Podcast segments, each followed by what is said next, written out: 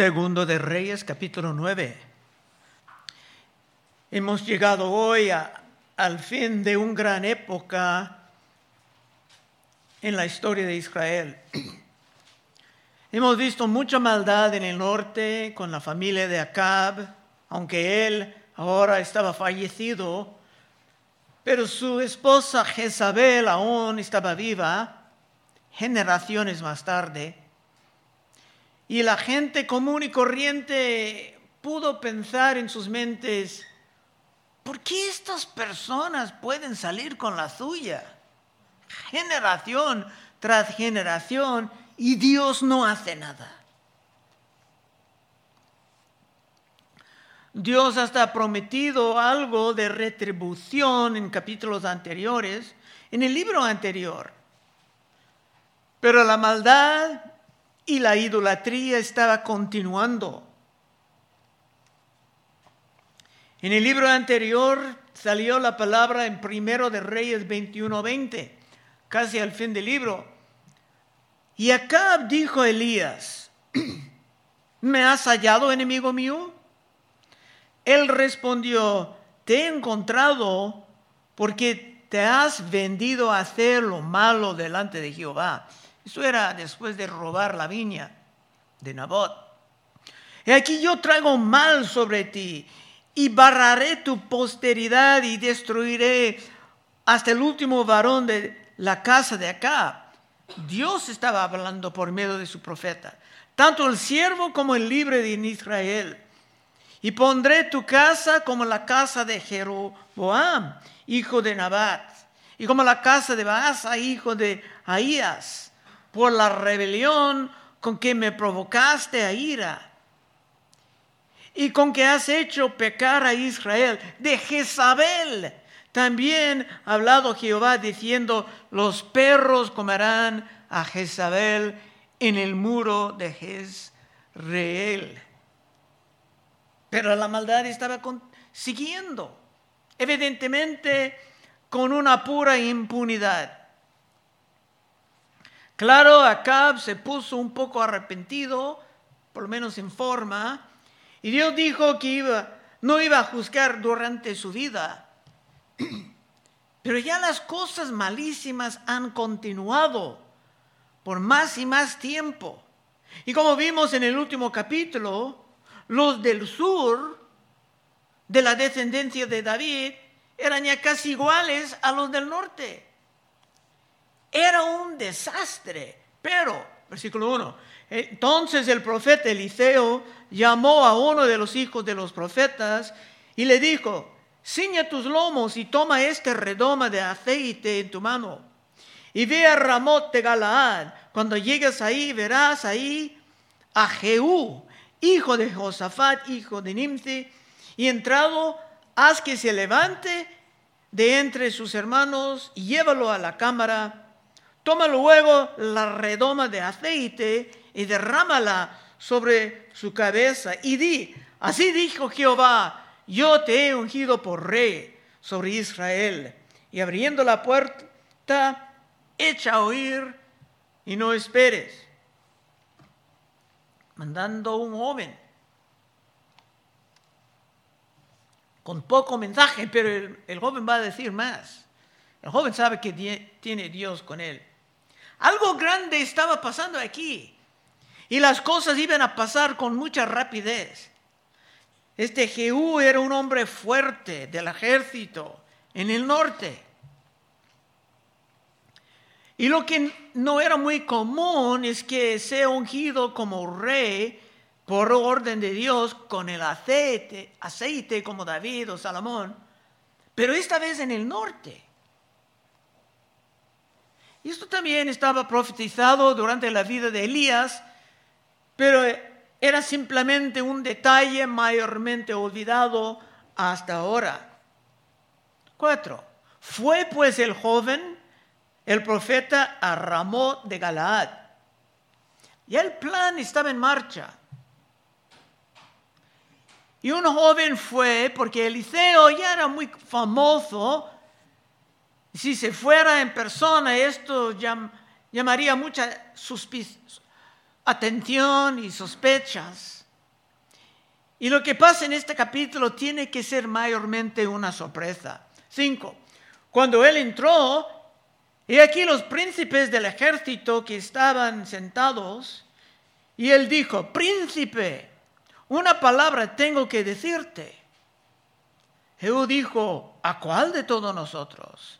Y él dijo, a ti, príncipe. El joven estaba respetuoso, pero dispuesto a interrumpir todo, aun mientras estaban planeando sus batallas en contra de Siria. Y este joven sabía que el Espíritu de Dios estaba con él. Y esto era tal vez el gran momento de su vida. Seis. Y él se levantó y entró en casa, y el otro derramó el aceite sobre su cabeza y dijo, así dijo Jehová, Dios de Israel, yo te he ungido por rey sobre Israel. Pueblo de Jehová, herirás la casa de Acab, tu Señor, para que yo vengue la sangre de mis siervos, los profetas, y la sangre de todos los siervos de Jehová de la mano de Jezabel. Ahora, estamos descubriendo que el plan, en el plan de Dios no hay nada de impunidad. Puede ser que mucho tiempo pasara, que mucha maldad sea llevado a cabo, pero vendrá el momento en que Dios cumplirá su promesa, mía es la venganza, yo pagaré. Y como obra de Dios será completo y espantoso en el extremo. Otra vez seis. Y él, él se levantó y entró en casa y el otro derramó el aceite sobre su cabeza y dijo, Así dijo Jehová de Israel, yo te he ungido por rey sobre Israel. Pueblo de Jehová, herirás la casa de Acab, tu Señor, para que yo venga la sangre de mis siervos, los profetas, y la sangre de todos los siervos de Jehová, de la mano de Jezabel, y perecerá toda la casa de Acab, y destruirás a Acab todo varón, así el siervo como el libro en Israel el libre, perdón. La venganza divina es tan grande que ni será cumplida en ese capítulo, pero Dios será completo. Va a tomar tiempo. Nueve.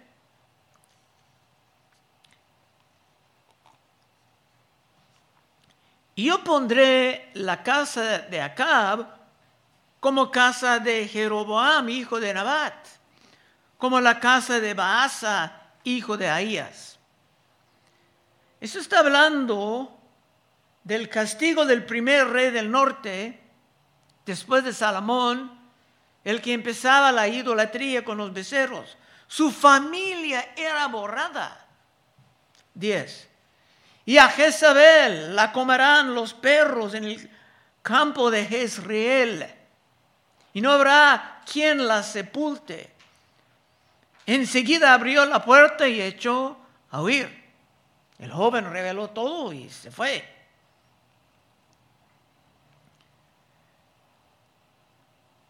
Y esto, como hemos visto, era profetizado antes, pero hasta la fecha nada ha pasado con ella, con Jezabel. Pero terminando ese joven no esperaba un regalo, ni comida, ni bebida. Se continuaba con su prisa corriendo de ahí. 11. Después salió Jehú a los siervos de su señor y le dijeron, ¿hay paz?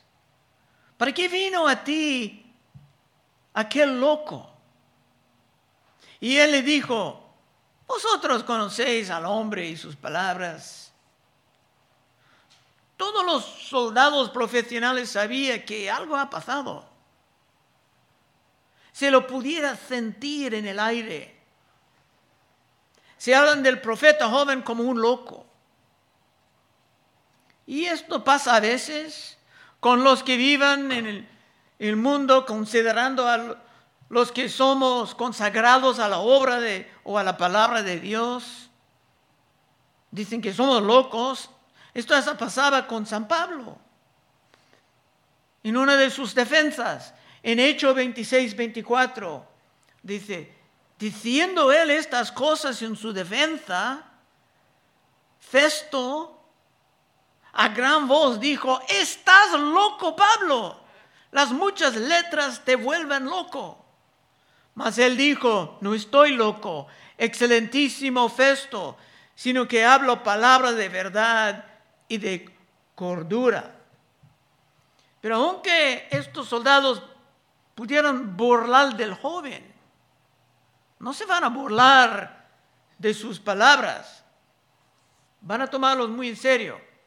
Once otra vez. Después salió Jehú a los siervos de su señor y dijeron, ¿hay paz? ¿Para qué vino a ti aquel loco?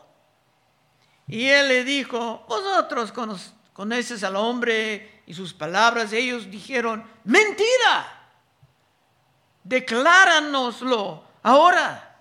Y él dijo, así, así me habló diciendo, así ha dicho Jehová, yo te he ungido rey sobre Israel.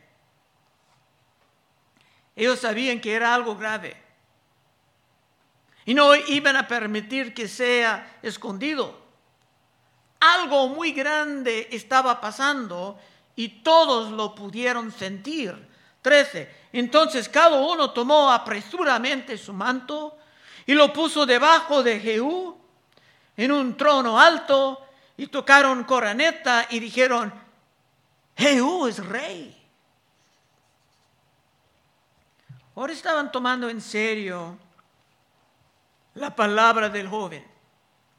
Y sorpresivamente hay teólogos que vean en este hombre fuerte ese gran soldado, se vean a Jesús.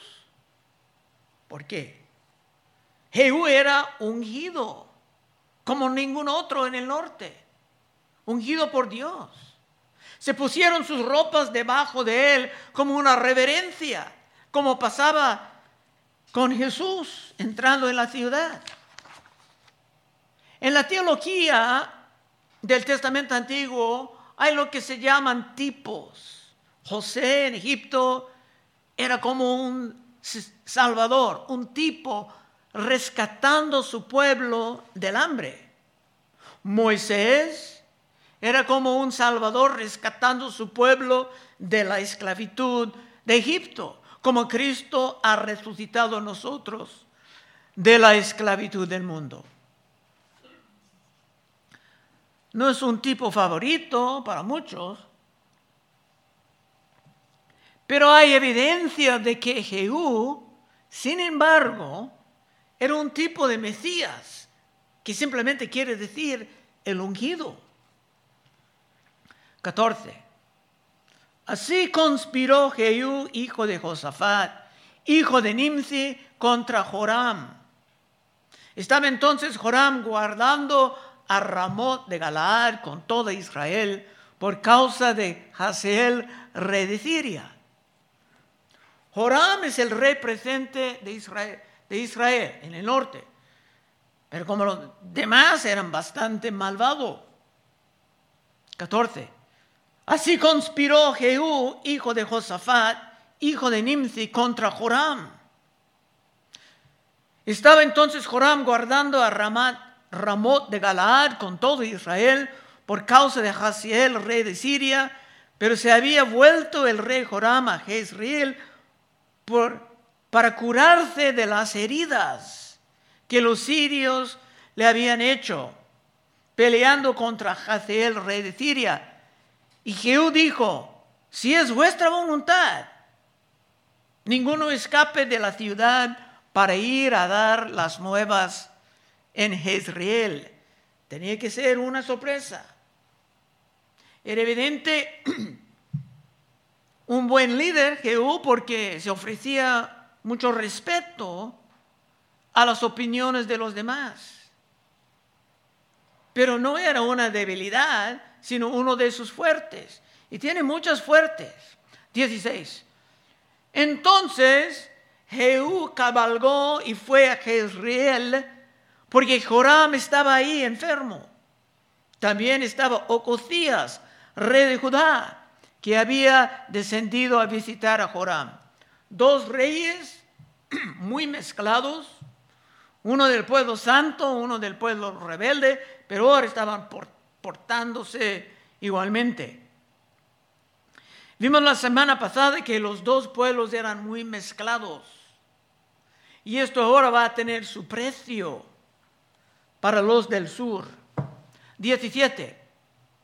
Y el atalaya que estaba en la torre de Jezreel vio la tropa de Jehú que venía y dijo, veo una tropa. Y Joram dijo, ordena a un jinete que vaya a reconocerlos y les diga, hay paz. Deseaban la paz porque ellos eran muy feroces, los sirios, con ellos, en la guerra. Y Joram, el rey, esperaba una victoria bajo Jehú. Es que no tenía ni idea lo que se esperaba en el plan de Dios. 18. Fue pues el jinete a reconocerlos y dijo, el rey dice, ¿hay paz? Y Jehú le dijo, ¿qué tienes tú que ver con la paz? Vuélvate conmigo. El atalaya dijo, dio luego aviso diciendo, el mensajero llegó hasta ellos y no vuelve. Hay teólogos actualmente que actualmente ven el Evangelio de Cristo en esto. Hubiera sido muy fácil simplemente matar a estos soldados de Joram, pero no, se tenía la oportunidad de unirse con el nuevo rey. 19.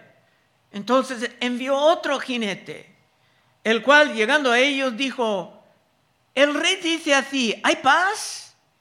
Y Jehú respondió, ¿qué tienes tú que ver con la paz? Vuélvete conmigo. Otro hombre pudo estar salvado, su vida por, vida por lo menos, por la gracia de Dios. 20. El atal Atalaya volvió a decir también, este llegó a ellos y no vuelve. Y el marchar del que viene es como el marchar de Jehú, hijo de Nimce, porque viene impetuosamente. Ese hombre era furioso, con la furia de Dios. Dios lo escogía para esto. Era un hombre de guerra y ahora era su, momento. Entonces Joram dijo, eso es el rey del norte, unce el carro. Y cuando estaba uncido su carro salieron Joram, rey de Israel, y Ocosías, rey de Judá, cada uno en su carro. Y salieron al encuentro a Judá, Jehú, al cual hallaron en la heredad de Nabot de Jezreel. Tenemos que recordar Nabot era el hombre de lo cual robaron su viña y mataban a él. Estos dos reyes, uno del norte, otro, otro del sur, eran cuates, casi hermanos, unidos por matrimonio entre familias. Los del sur estaban en un terrible yugo desigual y ahora iban a sufrir las consecuencias. 22. Cuando vio Joram a Jehú, dijo, ¿hay paz, Jehú? Y él, respondió, ¿qué paz con las fornicaciones de Jezabel, tu madre, y sus muchas hechicerías? En este momento, ese Joram sabía que ha llegado su fin. Y no había remedio. Ha llegado la furia, la rabia de Dios sobre él. Entonces, 23, entonces Joram volvió las riendas y huyó y dijo a Ococías, traición Ococías. Por lo menos se trataba de informar a ese su amigo que era de la descendencia de David en el, en el sur, pero era totalmente inútil. Ya estaban descubriendo que con Dios no habrá nada de impunidad. 24. Pero Jehú entesó su arca e hirió a Joram entre las espaldas, y la saeta salió por su corazón y cayó en su carro. Así de rápido terminó con el rey. La ira de Dios no iba a fracasar. Después de esperar hasta por generaciones, el cumplimiento de la venganza ha llegado. 25. Dijo luego Jehú a Bidkar, su capitán, tómalo y échalo en el extremo de la heredad de Nabot, de Jezreel. Habla como que ese tierra aún es de Nabot, que nunca fue robado en los ojos de Dios. Acuérdate cuando tú y yo íbamos juntos con la gente de Acab, su padre. Ese Jehú trabajaba por acá por muchos años. Estaba recordando todo esto. Jehová pronunció esta sentencia sobre él diciendo, estaban recordando la manera en que Acab y Jezabel robaron la viña de Nabot y parecía como que se hicieron esto con una impunidad total. Pero estamos aprendiendo en este capítulo que con Dios la impunidad no existe. Nada de impunidad. Continuando con lo que Dios dijo, yo he visto ayer la sangre de Nabot y la sangre de sus hijos, dijo Jehová, y te daré la paga en esta heredad, dijo Jehová. Ahora Jehú hablando Tómalo pues ahora y échalo en la, heredad de Nabot, conforme a la palabra de Jehová. La venganza de Jehová era perfecta en cada detalle. 27. Viendo esto, Cosías, rey de Judá, huyó por el camino de la casa del huerto y lo siguió Jehú diciendo, Herí también a este. Este es el rey del sur, de la casa de David. Herí también a este en el carro. Y le hirieron a la subida de Gur junto a Ibleam. Y Ocosías huyó a Megiddo, pero murió ahí. Esto es para los que tienen algo que ver con la iglesia, mientras en realidad sus corazones están con el mundo y con los del mundo. De esta manera te puedes rápidamente perder toda tu protección. 28. Y sus siervos le llevaron en un carro a Jerusalén y allá le sepultaron con sus padres en su sepulcro en la ciudad de David. ¿Quieres congregar con los enemigos de Dios? Entonces puedes también participar en sus castigos. 29. En el undécimo año de Joram, hijo de Acab, comenzó a reinar Ocosías sobre Judá. Como en toda la historia del pueblo de Dios, se menciona en la manera en que cada reinado empezaba y terminaba, y este terminaba mal, muy mal. 30. Estamos casi llegando al fin.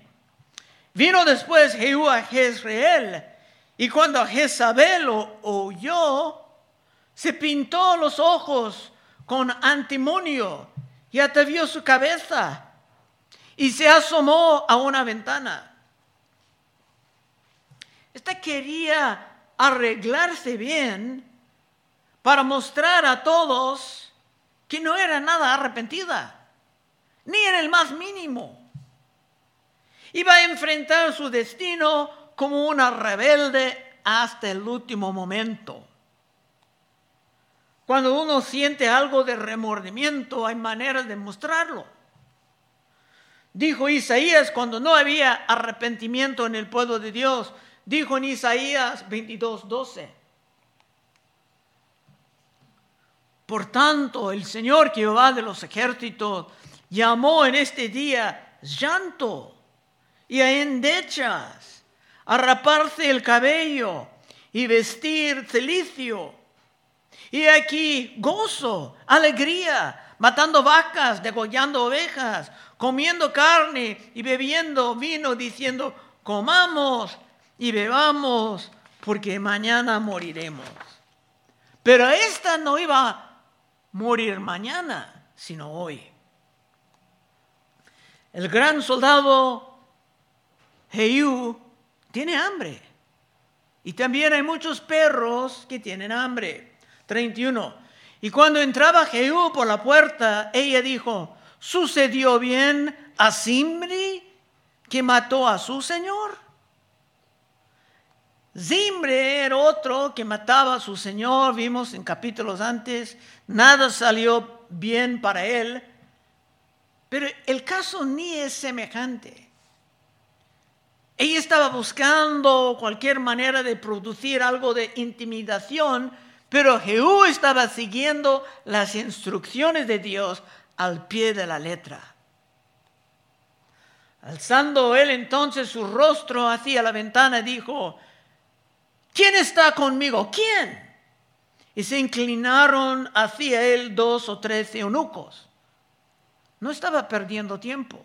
Como dije, tiene hambre, no es el único. 32. Alzando él entonces su rostro en la ventana, dijo, ¿quién está conmigo? ¿Quién? Y se inclinaron hacia él dos o tres eunucos. Y él le dijo, echadla abajo. Y ellos la echaron y parte de su sangre salpicó en la pared y en los caballos. Y él la atropelló. Parece que ni era respetada entre sus siervos. Pero esto era también una gracia ofrecida a estos eunucos. Se pudieron salvar sus vidas honrando al nuevo rey. Y mira la manera en que ella estaba atropellada por los caballos. Esto era lo que merecía por matar a los profetas de Dios. 34. Entró luego y después que comió y bebió, dijo, id ahora a ver a aquella maldita y sepultarla, pues es hija de rey. Era madre de reyes, esposa de rey, vivía en esta posición alta. Él dijo, digno de, de estar enterrada. Pero como dije, este hombre fuerte tenía hambre, pero no era el único. 35. Pero cuando fueron para sepultarla, no hallaron de ella más que la calavera y los pies y las palmas de las manos. Y volvieron y se dijeron y dijo, esta es la palabra de Dios, la cual él habló por medio de sus siervos Elías, Tisbita, diciendo, en la heredad de Jezreel comerán los perros las carnes de Jezabel. Y el cuerpo de Jezabel será como estiércol sobre la faz de la tierra. En la heredad de Jezreel, de manera que nadie puede decir, esta es Jezabel. En fin, nadie salía con la suya. En el plan de Dios la impunidad no existe. Nada de impunidad. Conclusión. Así es con todos. Solamente llegando a la fe y al arrepentimiento en Cristo Jesús podemos escapar las consecuencias de nuestros delitos y nuestros crímenes. Esto no era tampoco una forma de impunidad, sino que en nuestros casos, el precio fue pagado completamente en la cruz de Calvario. Dios como juez es un juez justo y nada puede escapar de su obra completa de venganza y de gracia.